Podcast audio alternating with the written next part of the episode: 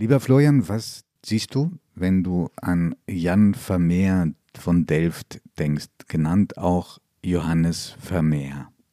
Wenn ich die Augen schließe und an Vermeer denke, dann sehe ich ganz stille Räume vor mir und Frauen, die Milch eingießen, Frauen, die ihren Schmuck betrachten, Frauen, die Briefe lesen und ich sehe vor mir Stille. Das klingt so widersinnig und Vermeer ist es trotzdem gelungen, Stille zu malen.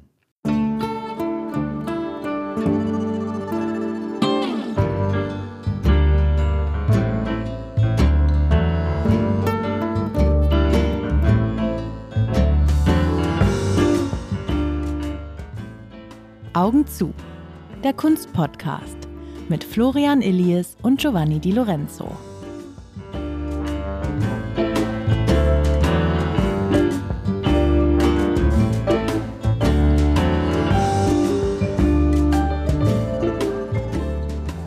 Wir reden heute über einen Künstler, der als einer der bedeutendsten überhaupt der gesamten Kunstgeschichte gilt. Es gibt Kritiker, die ihn in einer äh, Linie sehen mit Rembrandt und Raphael wenn nicht gar drüber. Unglaublich beliebt in der Fachwelt, aber auch bei den Kunstliebhabern. Und wir freuen uns sehr auf dieses Gespräch. Ich bin ganz sicher, dass Florian und ich nicht in allen Punkten einer Meinung sein werden. Und wir heißen Sie ganz herzlich willkommen. Schön, dass Sie wieder dabei sind bei Augen zu. Das ist wie alle vier Wochen mit Giovanni Lorenzo und Florian Elis.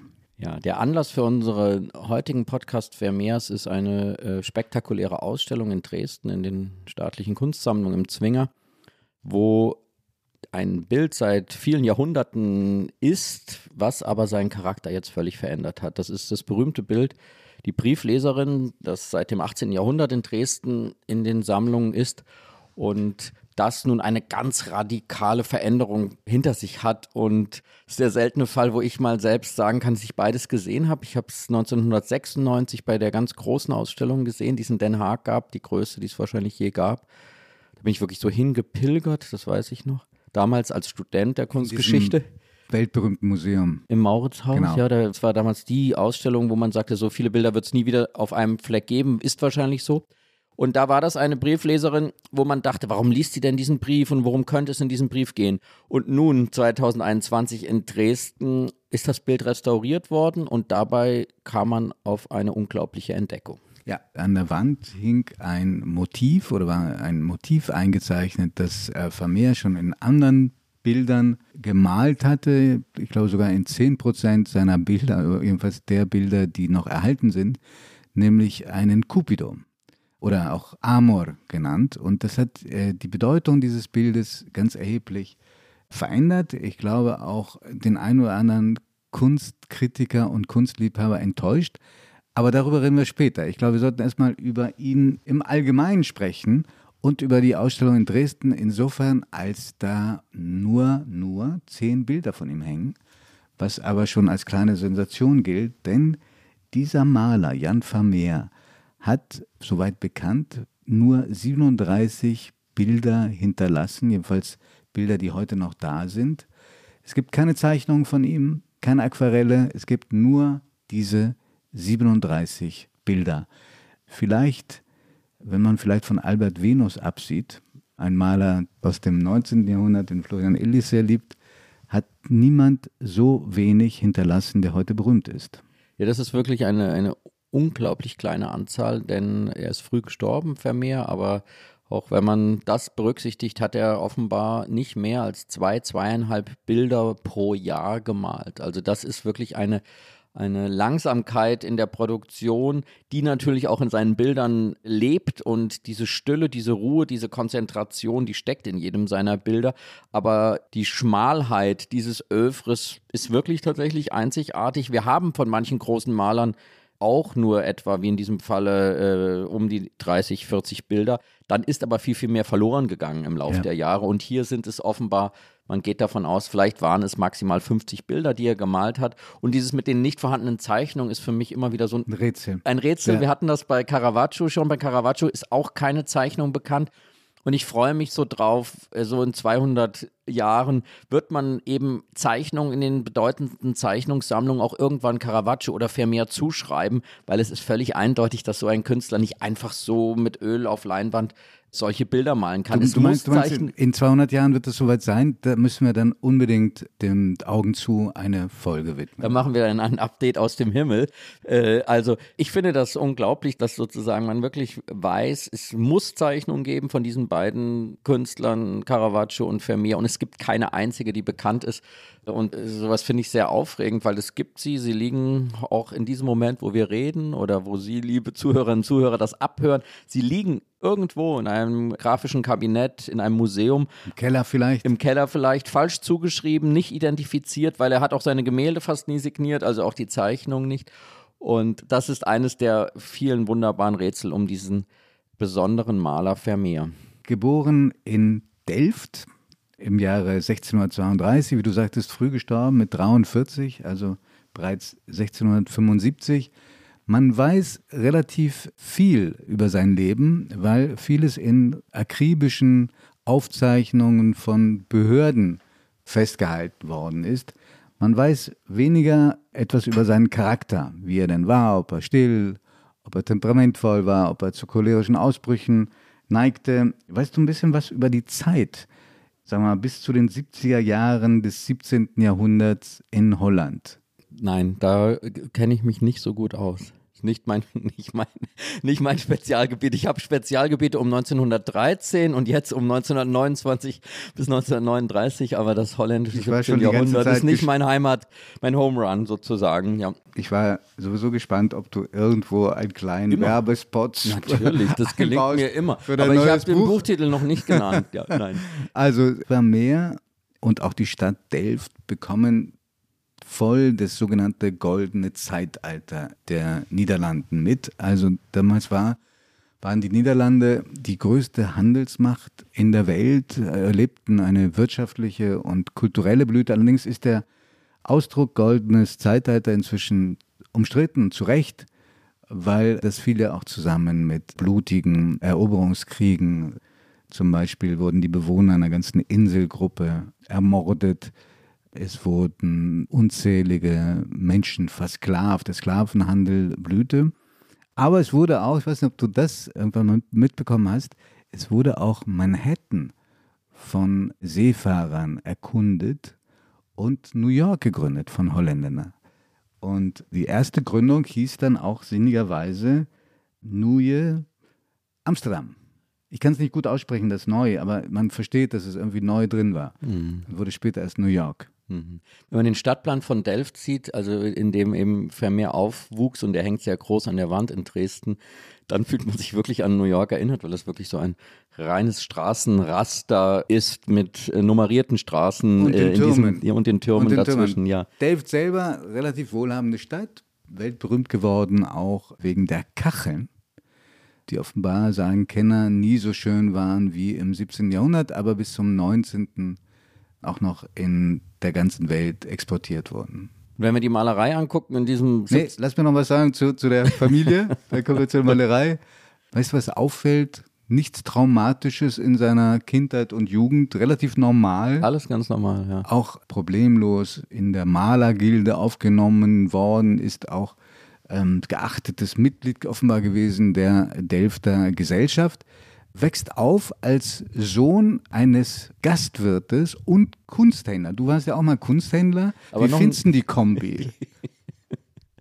ne, man ist überrascht. Wir hatten ja bei der Folge von über Van Gogh auch erzählen können, dass eben auch Van Gogh sich als Kunsthändler gebraucht. Also Gastwirt und Kunsthändler ist eine Kombination, auf die ich noch nicht gestoßen war. Übt sie einen gewissen Reiz auf dich aus? Äh, nur der eine Teil, äh, nur der eine Teil des anderen. Ich bin eher der Gast beim Gastwirt. Lieber. Okay, also der, der ähm, Jan Vermeer wächst in der väterlichen Gaststätte sozusagen auf, die den schönen Namen hatte, der fliegende Fuchs. Und dann ziehen die, als der so neun war, neun, zehn, an den Delfter Marktplatz und in eine größere Gaststätte, die er dann später auch mit der Familie bewohnt hat. Man findet, weil, wie gesagt, die Aufzeichnungen, die behördlichen, so pingelig und akribisch sind und der Fall so spektakulär ist, allerdings etwas über den Großvater mütterlicherseits. Der hat sich nämlich mal hervorgetan als Falschmünzer. und konnte sich der Todesstrafe nur durch Flucht entziehen. Zwei seiner Komplizen wurden dem Scharfrichter überantwortet und auch der Vater ist mehrmals aktenkundig geworden durch Schlägereien. Unter anderem hat er wohl einen Soldaten zusammengeschlagen. Jan Vermeer muss allerdings ziemlich friedlich gewesen sein. Es ist nichts bekannt in dieser Richtung. Ja, und wenn man seine Bilder anschaut, hat man auch das Gefühl, dass es ein sehr friedliebender stiller Charakter gewesen Absolut. ist. Weißt du was, ein bisschen was über seine Familie, die er dann selbst gegründet hat? Ja, ich habe über die, die ungeheure Anzahl seiner Kinder, die hat mir imponiert, eine ganze Fußballmannschaft. Noch mehr, 14. Davon haben elf den Vater überlebt. Also damals gab es ja leider eine sehr hohe Kindersterblichkeit. Drei sind also vor seinem Tod beziehungsweise sehr klein schon gestorben und aber elf haben ihn überlebt. Trotzdem eine riesige Familie. Mhm. Ja, und das finde ich interessant, diese Vorstellung, dass diese Bilder, die er da malt, in dieser absoluten Stille und Kontemplation entstanden naja, sind, wo, wo jeden Tag eigentlich jedes Jahr aufs Neue ein Neugeborenes da eigentlich sehr laut und vernehmlich durchs Haus geschrien hat. Das ist auch schön, so etwas dazu zu wissen, wenn man die Bilder heute anschaut. Also die Familie, nicht nur weil sie zahlreich war, sondern weil die auch tatsächlich nicht immer sehr regelmäßige äh, Einnahmequellen hatten, hatte auch immer wieder zu kämpfen ums materielle Überleben. Vermeer hat gemalt, dafür hat er ganz gutes Geld verdient, wenn er denn mal ein Bild fertig war. Er hat selber Gutachten ausgestellt und er hat auch ein bisschen mit Kunst gehandelt. Das kam allerdings zum Erliegen, als das sogenannte goldene Zeitalter ein abruptes Ende nahm durch eine Rezession in den Niederlanden als Folge des Krieges mit Frankreich. Aber eine relativ sichere Einnahmequelle war die Familie seiner Frau. Er hat ja, wie es damals üblich war, jung geheiratet, mit 20 war noch minderjährig. Seine Frau Katharina war zwei Jahre älter und eine Katholikin. Ich glaube, er selbst ist dann auch konvertiert. Ich weiß aber nicht, ob schon vor der Hochzeit, das glaube ich eher nicht. In einer Zeit, in der für Katholiken die Heirat mit jemandem, der einer anderen Religionsgemeinschaft angehörte, für die war das was Teuflisches. Ich habe das selber übrigens, obwohl ich nicht so ganz so alt bin wie Vermeer, in Italien selber noch erlebt. Dass, als ich mal im Religionsunterricht bekannte, dass ein Teil meiner Familie, weil Deutsch protestantisch sei, dann mir empfohlen wurde zu beten, damit diese Familie nicht in die Hölle kommt. Man denkt immer, das sei so lange her, aber ich habe auch in meiner Kindheit und Schulzeit ja als Protestant im erzkatholischen Fulda äh, bin ich aufgewachsen und da wurde man auch in einer sehr skurrilen Weise, äh, waren wir, ich war von der Schule in Fulda dann am Ende mit 1000 Schülern und von denen waren 989 Katholiken und so waren die elf armen Protestanten oh von der fünften bis zur dreizehnten Klasse wurden einmal die Woche mehr betreut gemeinsam äh, und man hoffte wahrscheinlich, es wurde nicht mehr so ausgesprochen, aber man hoffte auch, dass sie bitte konvertieren und vernünftig werden. Jedenfalls, die Familie der Frau hatte Geld. Das lag daran, dass die Mutter von Katharina sehr vermögend war und auch offenbar eine sehr selbstbewusste und selbstständige Frau. Denn sie hatte sich in der Zeit scheiden lassen von ihrem Mann, einem Ziegelfabrikanten, und war erstmal sehr gegen die Hochzeit. Ich glaube, so was ich rausgelesen habe, weil er nicht katholisch war, weil er Künstler war, ja. ja. Das war damals schon nicht gut für Schwiegermütter äh, und das ist es bis heute nicht. Das ist eine Konstante. Also ja. die, die, beiden haben, sind sich dann aber schon näher gekommen und sie hat immer wieder geholfen und manchmal ihm auch die Aufgabe überantwortet, etwas zu verwalten, was eigentlich ihr gehörte. Also das war so das familiäre Setting. Als Vermeer starb, musste Katharina einen Offenbarungseid leisten. Und es blieb aber immer so ein bisschen der Verdacht, dass die irgendwelche Besitztümer verheimlichen, dass da doch mehr Geld da ist. Können wir alles nicht mehr aufklären. Ich erzähle das aber deswegen, weil im Zuge dieser finanziellen Schwierigkeiten wurden zwei Bilder überlassen dem Bäcker von Delft. Und zwar zwei sehr berühmte Bilder. Ich weiß nicht, ob du das weißt, um welche es sich handelt. Es war einmal der äh, Mann, der Gitarre spielt, und das andere war eine Briefe schreibende Frau. Also ist heute ein bekanntes Bild von, von Vermeer ist. Eins davon war schon zu Lebzeiten von Vermeer, hing schon in der Bäckerei und die ging dann definitiv über in den Besitz. Das muss man sich einfach mal vorstellen. Beim Bäcker hängen dann zwei heute weltberühmte Bilder von Vermeer. man ahnt schon damals, dass er zwar bei seinen Zeitgenossen wegen seiner malerischen Fertigkeiten sehr geschätzt und bekannt war. Und zugleich war das auch schon ein, wie ein Omen, äh, sozusagen die Bilder beim Bäcker und eben nicht im Museum.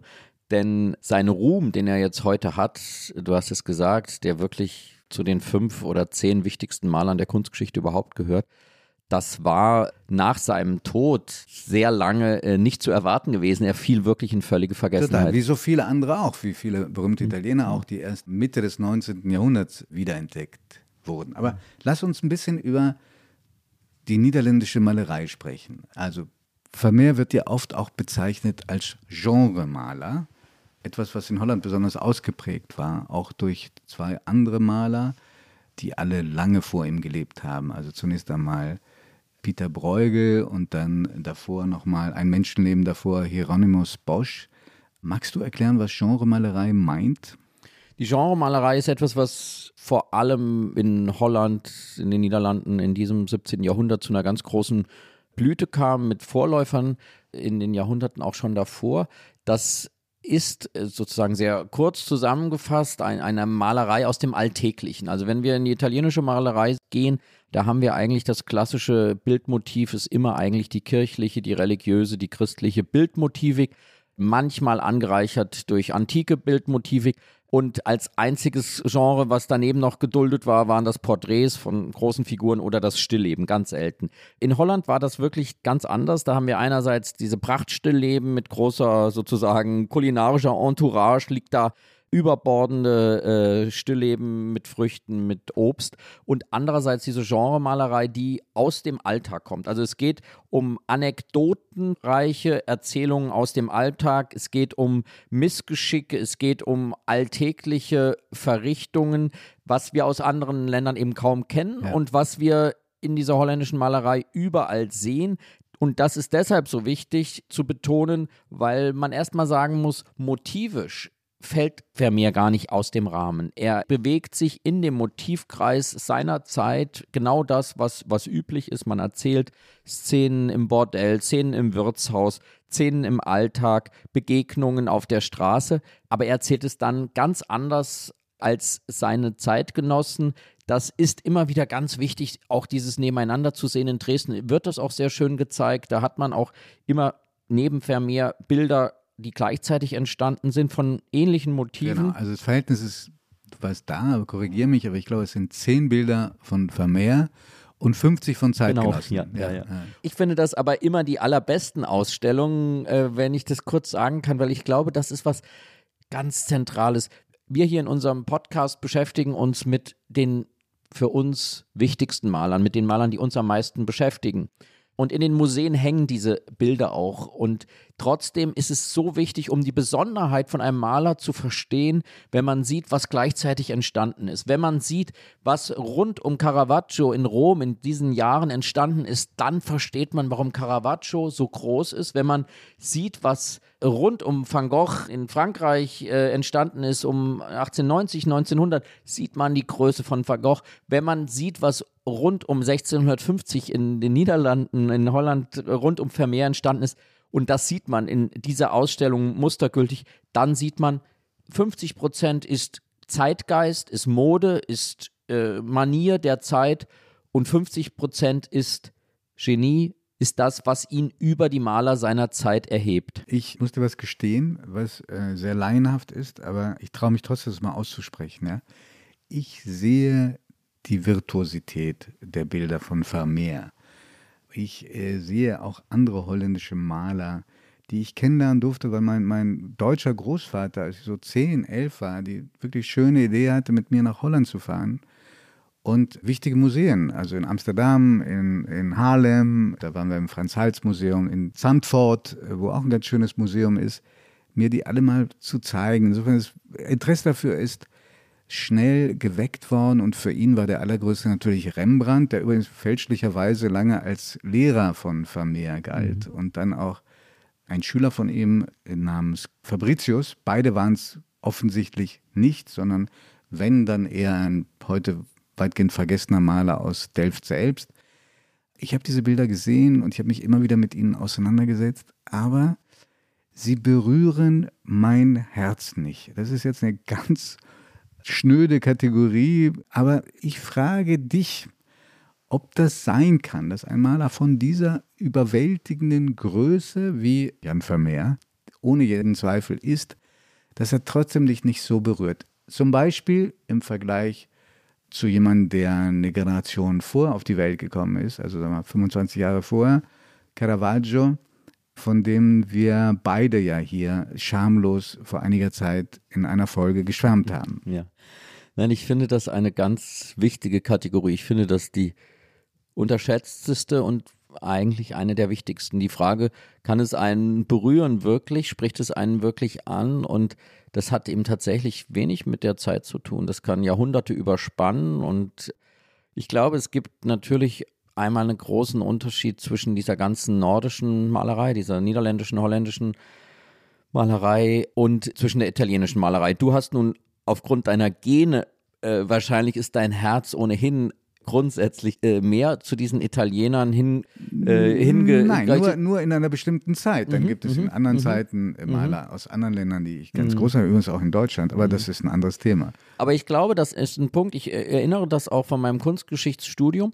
Das war eine vollkommen klare Unterscheidung. Man entschied sich relativ früh, ging man in die Vorlesungen der beiden großen Niederländer-Experten damals in Bonn, Müller-Hofstede oder Schweikart, oder ging man zu den Italienern? Und das unterteilte eigentlich das Ganze, die 300 Studenten waren eigentlich aufgeteilt zwischen denen, die sich von dem einen berühren ließen und denen, die sich von dem anderen berühren ließen. Und ich habe diese Skepsis auch. Ich finde dieses Genremalerei, vor allem wenn es zu anekdotenhaft wird, immer ein bisschen sehr bemüht. Ich habe auch meine großen Schwierigkeiten mit dieser ganzen barocken Fleischesmalerei Rubens und Jordans und so weiter. Für mich ist Vermeer eine Ausnahme. Deswegen, weil ich da mehr sehe, was anderes sehe und ich kann es, glaube ich, sogar relativ genau beschreiben. Es ist diese malerische, sensationellen malerischen Fertigkeiten mit Licht umzugehen, mit Schatten und mit Stofflichkeit. Also wie er Teppiche malt, wie er diese Samtgewänder Vorhänge. malt, Vorhänge malt. Da ziehe ich mehr als meinen Hut. Ohne jeden Fall. Und die Genauigkeit, es ist ja eine fast fotorealistische Genauigkeit. Genau. Weswegen man lange gedacht hat, der hätte das mit Hilfe einer sogenannten Camera Obscura gemalt, was so ein Vorläufer des Fotoapparates ist. Das war aber so nicht. Äh, man denkt heute, dass es, das musst du erklären, weil ich die Technik kann ich nicht äh, erläutern, mit Hilfe eines festen Nagels. Wie, wie lief das? Also man weiß es wirklich nicht. Ich fand diese Kamera Obscura Erklärung eigentlich überzeugender. Die Kamera Obscura ist quasi wie so eine banalste Form einer, einer Kamera, sozusagen durch den Spiegeleffekt, durch ein kleines Guckloch wird quasi das auf eine Leinwand projiziert, wo der Maler dann das nachmalte. Wir haben aber eben keinerlei Kenntnis über diesen Malprozess. Der andere Vermutung ist eben mit so einer Fluchtpunkt, dass man einen Nagel in die Wand genagelt hat und dann Vermeer ganz genau immer geschaut hat, wie weit ist welches Objekt davon entfernt und wie wird das deshalb perspektivisch dargestellt. Also ich hänge mehr an dieser sozusagen fast fotografischen Wiedergabe durch diese Kamera Obscura aber das wird man nie wissen, weil wir keinerlei Dokumente haben über den, den Arbeitsprozess von ihm. Einzige Dokument, das wir haben, sind seine Bilder. Und da kann man nur sagen, das ist ungeheuerlich, wie es ihm gelingt, diese Stofflichkeit zu machen, dass man wirklich das Gefühl hat, das hier ist ein gewebter Teppich, das hier ist ein wollenes Wams, das hier ist ein, ein Seidentuch. Da ist er seinen gesamten Zeitgenossen im Norden äh, meilenweit überlegen in dieser Darstellung. Und ich muss auch sagen, also in dir in diesem Punkt fast recht geben, auch für mich gibt es zwei Ausnahmen. Äh, es gibt zwei Bilder, die mich sehr berühren, sogar von äh, Jan Vermeer. Na schau. Das eine ist, äh, bin ich gespannt, was du dazu sagst. Das eine ist, äh, das hängt, glaube ich, auch jetzt in Dresden als Leihgabe. Das ist das Mädchen mit dem Perlenohrring, auch manchmal Mädchen mit dem Perlohrengehänge mhm. bezeichnet wird, das finde ich unglaublich berührend. Erstmal ist dieses Mädchen wiewohl orientalisch gekleidet, das war eine Mode in dieser Zeit, hat man auf das türkische Reich geschaut, also auf das Reich, was heute auf dem türkischen Gebiet liegt, weil die so zeitlos wirkt, weil sie auch was Rätselhaftes ist. Man weiß gar nicht, ob sie sich dich anschauen möchte oder ob sie sich abwenden möchte. Also das ist ein Bild, das ich unglaublich stark finde. Und ein anderes, Das ist Mädchen mit dem roten Hut. Hast du das vor Augen? Ja. Und da habe ich was unglaublich Interessantes gefunden und wollte dich fragen, ob du das für möglich hältst. Da hat der Kunsthistoriker, der amerikanische Benjamin Binstock, der an der Cooper Union in New York lehrt, ein Buch drüber geschrieben, über Vermeer und sich auch dieses Bild vorgenommen. Und er sagt, er vermutet, dass es gar nicht von Van Meer ist, sondern, kühne These, von einer seiner Töchter. Den nennt auch den Namen von Maria, die dieses Bild 18-jährig gemalt haben soll, um der Familie finanziell ein bisschen aus der Klemme zu helfen und weil der Vater das alles nicht schaffte und sich selbst da auch in Form eines Selbstporträts verewigt hat. Hältst du diese These für eine Räuberpistole oder glaubst du, dass da was dran ist? Also solche Thesen sind immer bis zum Beweis des Gegenteiles wahr. Das ist, wir haben das sehr oft. Ich bin skeptisch, immer wenn, wenn man sonst keinen weiteren Hinweis auf ein großes malerisches Öfre, vor allem auf diesem Qualitätsniveau der Tochter hat. Untypisch ist es schon ein bisschen. Es ist weil, untypisch. Weil, weil sehr spontan der Blick. Unbedingt. Ich glaube äh, trotzdem, für mich wird es immer schlüssiger, wenn wir wüssten, äh, wie andere Bilder von ihr ausgesehen haben und wir sozusagen ein malerisches Gesamtwerk haben oder frühzeitig irgendwie eine dokumentierte Quelle hat, wo man sagt, das ist von der Tochter gemalt.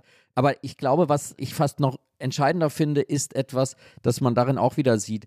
Eine Qualität von Malern liegt darin auch, wie sehr sie über Jahrhunderte hinweg Inspiration bleiben und Inspiration sind für Interpretation.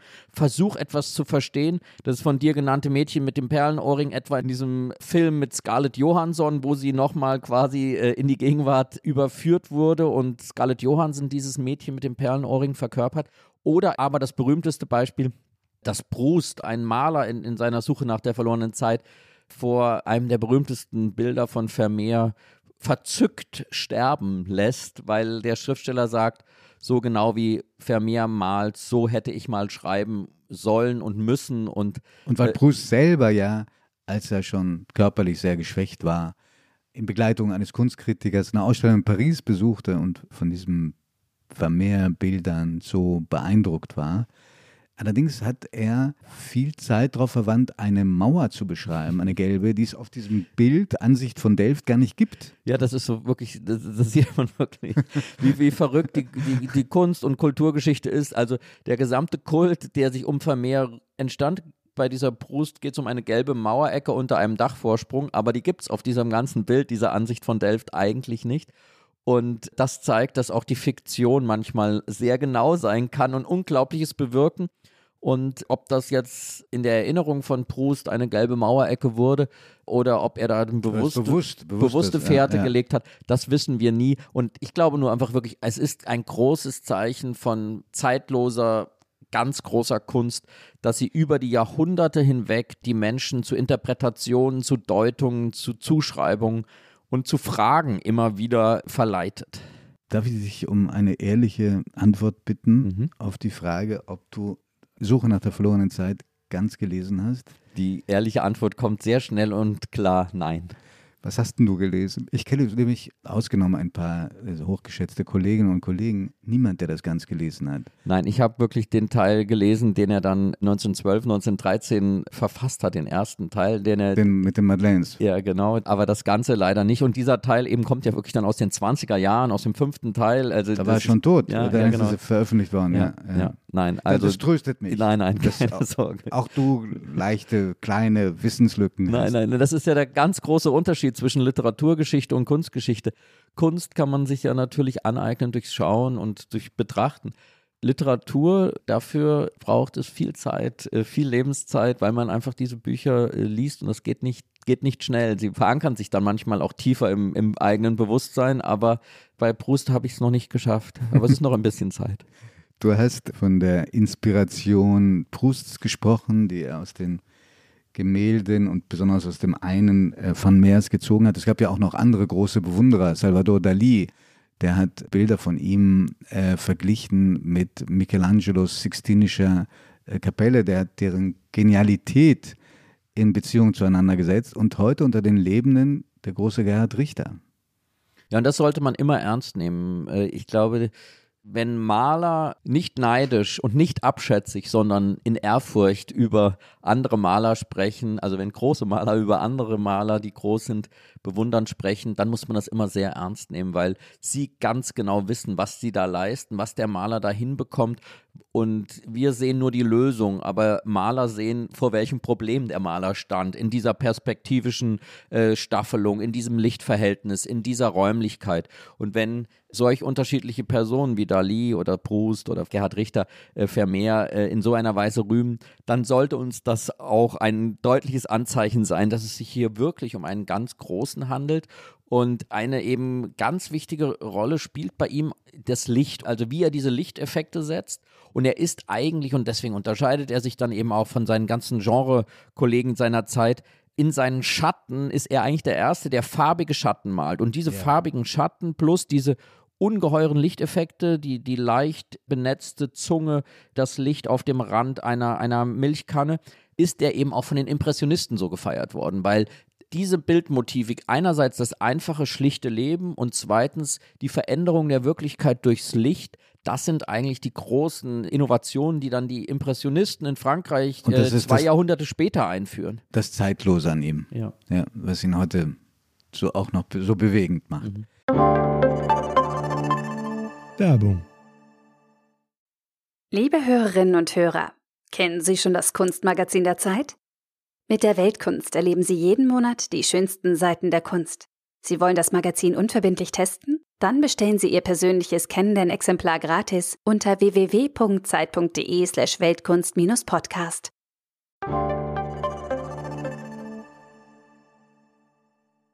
Wir haben schon gesprochen, dass das Werk klein ist, dass auch die verschollenen Bilder offenbar nicht viele sind, aber es gibt Dokumente darüber, dass es ein Bild gegeben haben muss, das ich sehr gerne gesehen hätte. Das soll gezeigt haben, einen Mann, der sich die Hände wäscht. Das geht mir genauso. Das weil, weil ich, auch das habe ich, ich weiß nicht, du, genauso. du hast da den viel größeren Überblick das ist, glaube ich, in der Kunstgeschichte ein einmaliges Motiv, oder? Nein, das ist ein einmaliges Motiv im, im 17. Außer wenn man Jahrhundert. an Pontius Pilatus jetzt. Ja. ja. Hm. Aber das ist, glaube ich, nochmal wirklich seine Kühnheit. Einfach diese alltäglichen Verrichtungen. Ein Mann, der sich die Hände wäscht. Mir ging es genauso, als ich es las. Da sieht man plötzlich, darin liegt manchmal eben auch die Revolution oder der Revolutionäre eines Künstlers in dem, was er wagt zu malen. Also er wagt es, ein Mann, der sich die Hände wäscht und eben nicht ohne jeden biblischen oder größeren äh, Bezug darin. Das finde ich unglaublich faszinierend und das ist ganz sicherlich der Grund für seine immerwährende Aktualität. Denn diese Genrebilder, die er ja auch gemalt hat, über die wir jetzt heute weniger sprechen, die hängen sehr in ihrer Zeit fest. Die haben auch eine hohe Moral. Also als Betrachter soll man da ein bisschen moralisch auf die Frau genau, gucken. Die hatten absolut eine erzieherische Wirkung. Ja. Ne? Ja. Und, und da, sollten haben, sagen wir mal so. Äh, und, und haben es eben auch bis heute. Und dieses erzieherische, sehr gute Formulierung, das ist natürlich was, was uns heute uns so, die wir so stolz sind auf unsere innere Unabhängigkeit und auf unsere Freiheit, äh, womit wir überhaupt gar nichts anfangen konnten. Also wir wollen nicht von einem Maler belehrt werden, wie wir das moralisch zu sehen haben. Aber diese Bilder gibt es eben bei ihm auch. Ja, wir haben ja am Anfang so einen kleinen Cliffhanger eingebaut. Das weltberühmte Bild äh, der Briefe lesenden Frau, das plötzlich eine andere Bedeutung bekommt, weil bei der Restaurierung des Bildes plötzlich das Amorbild auftaucht. Ja, und das ist wirklich, ich, ich muss das tatsächlich so sagen, ungeheuer faszinierend, aber auch in einer gewissen Weise verstörend.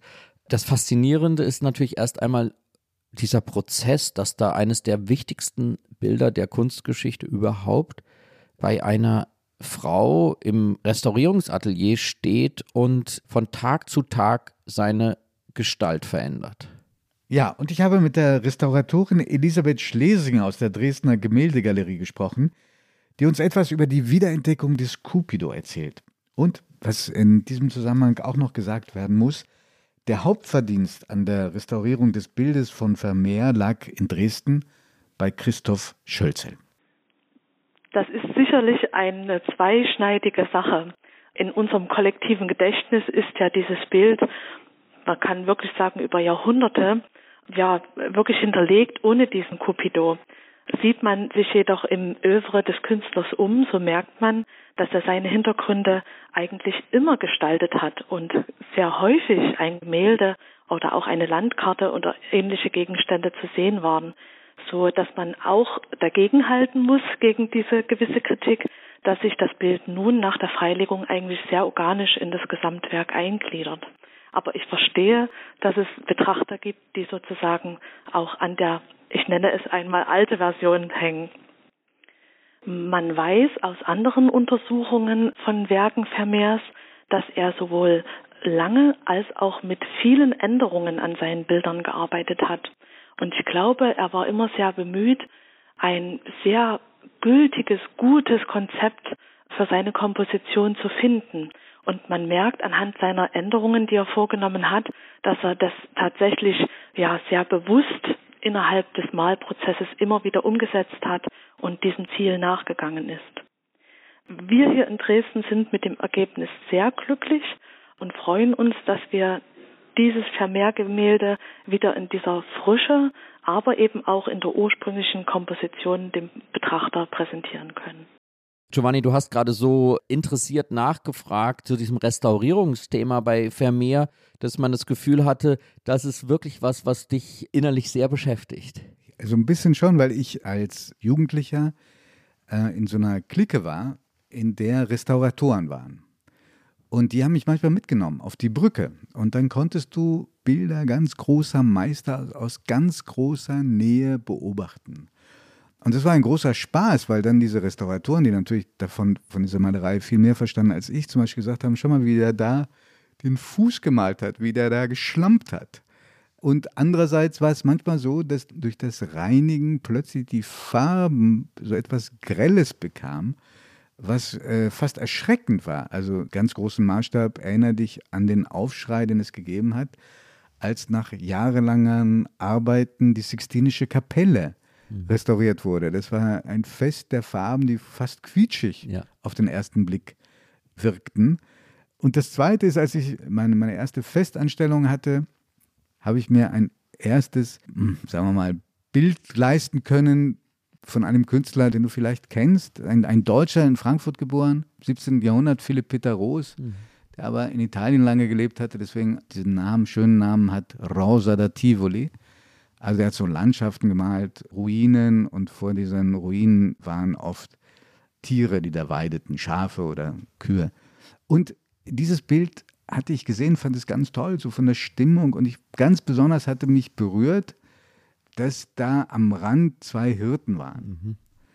Und ich habe dieses Bild gekauft und habe es dann, es war ein bisschen, äh, man sah, dass man ein bisschen was machen muss und habe es einem dieser Freunde von damals gegeben und ich habe gesagt, bitte restauriere mir das für einen guten Preis. Und das tat er dann auch. Und als ich es abholte, traf mich der Schlag, weil die Hirten weg waren. Ja. Und ich fragte also, fassungslos, wo sind die Hirten? Und er sagte, du, die sind im 19. Jahrhundert irgendwann mal dazugemalt worden, auch gar nicht in besonders guter Qualität. Die habe ich dir einfach weggemacht. Ja. also da siehst du, dass diese Bilder ja weil die Künstler auch sehr oft sehr schnell in Vergessenheit gerieten, dann auch nach dem damaligen, dann, dann darauf folgenden Moden und Zeitgeist übermalt wurden. Vor allem, dass die Hirten dazukommen, ist ungewöhnlich. In der Regel werden von den Malern äh, am Ende alles Anzügliche überdeckt. Also das kennen wir aus der Kunstgeschichte, dass, dass Frauen plötzlich Bekleidungen bekommen ja. und dass, dass so eine Nacktheit dann, wenn eine andere Moral herrscht, aus den Bildern verschwinden soll und das ist bekannt und das ist eben offenbar auch hier das Thema, dass dieser Cupido äh, wirklich einer, einer klassischen weißen Wand äh, gewichen ist. Ich mache mir inzwischen Sorgen, es gibt ja noch die... Aber was, was kann das Motiv gewesen sein? Warum wurde Cupido, also Amor, der unfassbar beliebtes Motiv durch die Jahrhunderte. Was kann das Motiv gewesen sein, dass man es bei Vermeer übermalt hat?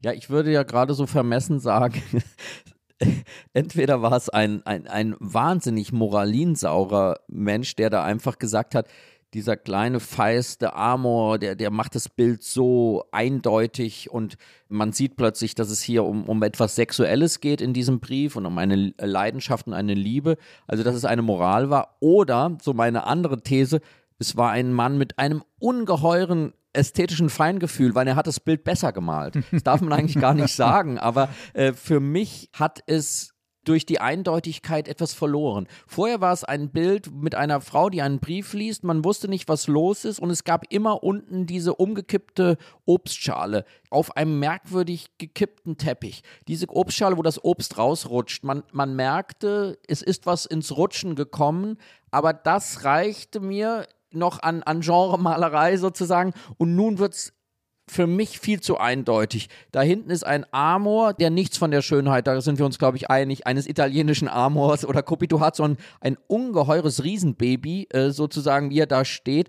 Äh, er hat einen Pfeil und Bogen und tritt eben mit seinem Fuß etwas auf. plump. Etwas plump und Mhm. er tritt mit seinem Fuß auf eine Maske, was damals so ein Motiv war, wo man eben sagte, das Maskenhafte, das Gespielte soll überwunden werden. Und plötzlich wird alles ganz eindeutig. Die Frau liest einen Liebesbrief, sie hat rote Wangen, weil sie äh, erregt ist über das, was in diesem Brief geschieht. Und der Maler will uns erziehen und uns warnen vor zu großer Leidenschaft und uns anleiten zu Treue. Das war verbunden mit diesem äh, Cupido. Und ja, für mich verliert das Bild, weil, weil man plötzlich nicht mehr nur auf, auf diese Intimität schaut, auf diese Stille, auf diese Stofflichkeit. Und das ist eben sehr faszinierend, aber wir müssen jetzt einfach akzeptieren, so hat es Vermeer sich ursprünglich ausgedacht. Die Frage, wie diese Entdeckung an der Wand die Briefleserin und vielleicht auch das gesamte Werk von Vermeer verändert hat, ist eine, die die Kunstkritiker sehr beschäftigt. Und ich habe Hanno Rauterberg, den Kunstkritiker der Zeit, gefragt, wie sich sein Blick auf Vermeer durch diese Ausstellung verändert hat. Ja, es gibt ja jetzt eben diesen neuen Mitbewohner auf dem Bild und ich muss schon sagen, für mich wirkt das schon sehr störend. Jedenfalls äh, stört mich diese Figur, denn ähm, was für mich Vermeers Kunst ja im Kern ausmacht, ist eher seine Zurückhaltung, seine Verhaltenheit. Es passiert ja eigentlich nichts auf diesen Bildern, es sei denn, ich selbst als Betrachter nutze diese Bilderbühnen, nutze die Stille, um dort gewissermaßen meine eigenen, meine inneren Bilder auftreten zu lassen. Und bei der Briefleserin ist das natürlich besonders so ausgeprägt, dieser Moment der Anteilnahme und des Innehaltens, weil ich ja quasi als Betrachter das nachvollziehe, was sie tut. Sie ist in dem Zimmer und ist gleichzeitig wo ganz anders, in der Ferne irgendwo entrückt. Und ich kann mich auf dieses Bild einlassen, weil es so bedeutungsoffen ist und auch das Gefühl haben, ich träume mich hinweg, ich bin eigentlich woanders und nicht mehr im Hier und Jetzt, genauso wie die Briefleserin es macht. Und damit ist es jetzt ganz offenkundig aus und vorbei, weil jetzt auf der nackten Wand im Hintergrund, wo vorher eigentlich nichts zu sehen war, plötzlich dieses dralle Kerlchen aufgetaucht ist, eben der Cupido. Und damit hat das Gemälde plötzlich so eine Art ja, Gebrauchsanweisung bekommen ich soll verstehen, wie das zu verstehen sein soll. Also der Cupido ruft laut und unüberhörbar, hier geht es um Liebe, um Sehnsucht, bitte versteht das Bild als Allegorie und ja, das will ich eigentlich gar nicht hören, weil ich mir viel lieber selbst ein Bild von dem Bild machen will. Also so eine gewisse Enttäuschung darüber, dass Vermeer vielleicht doch nicht so radikal, so modern war, wie man sich das seit etwa 200 Jahren vorgestellt hat lange meinte man ja wirklich, dass die Moderne, die Abstraktion bei diesem Künstler eigentlich ihren Anfang genommen habe und dass auch die Romantiker hier gelernt haben, was man ja, durch ein offenes Fenster sieht, ohne hinausschauen zu müssen, um es mal auf diese absurde Weise zu formulieren. Und Vermeer schien schon deshalb Avantgarde zu sein, weil er eben den Allegorien abschwor und dem Historienkitsch untreu geworden ist. Und insofern ist es schon erstaunlich, dass die Dresdner jetzt in ihrer Ausstellung davon sprechen, bei der Restaurierung handelt es sich um sowas wie die, ich glaube, die Formulierung war Befreiung des Bildes von einer Entstellung. Ich finde, man kann es auch umgekehrt sehen, dass der Amor eigentlich das Bild entstellte und ein späterer Besitzer das Bild von diesem Amor erst befreit wurde. Trotzdem lohnt, so habe ich dich verstanden, die Reise nach Dresden sehr. Bis zum 2. Januar können Sie diese Ausstellung der Niederländer mit zehn Bildern von Jan Vermeer sehen. Und wer Lust bekommen hat, ein bisschen mehr über diesen Künstler zu erfahren, dem empfehle ich ein kleines Buch, das man schnell liest, weil es auch extrem gut geschrieben ist, von Nils Büttner.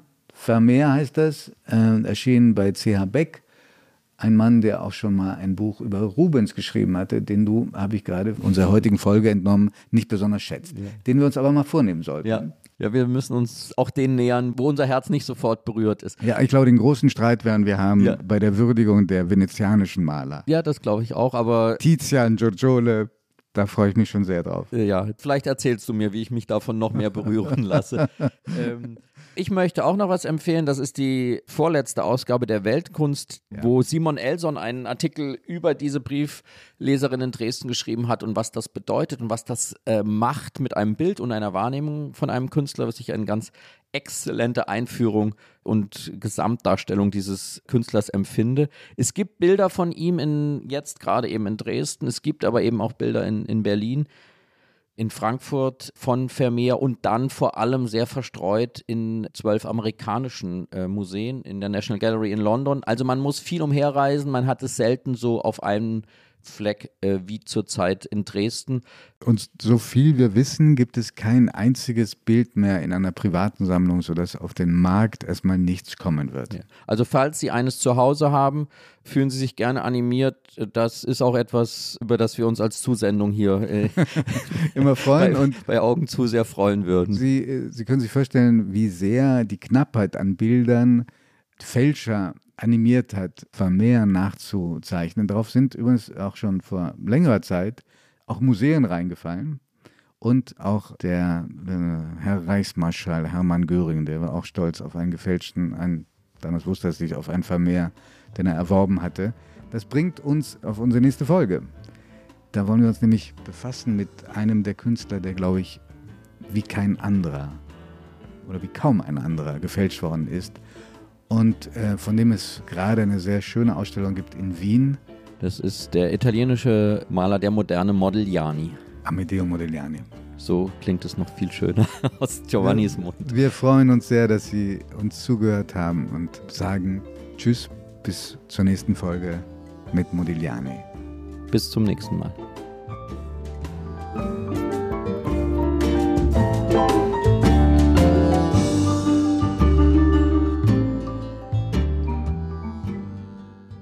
Augen zu ist ein Podcast von Zeit und Zeit Online, produziert von Pool Artists.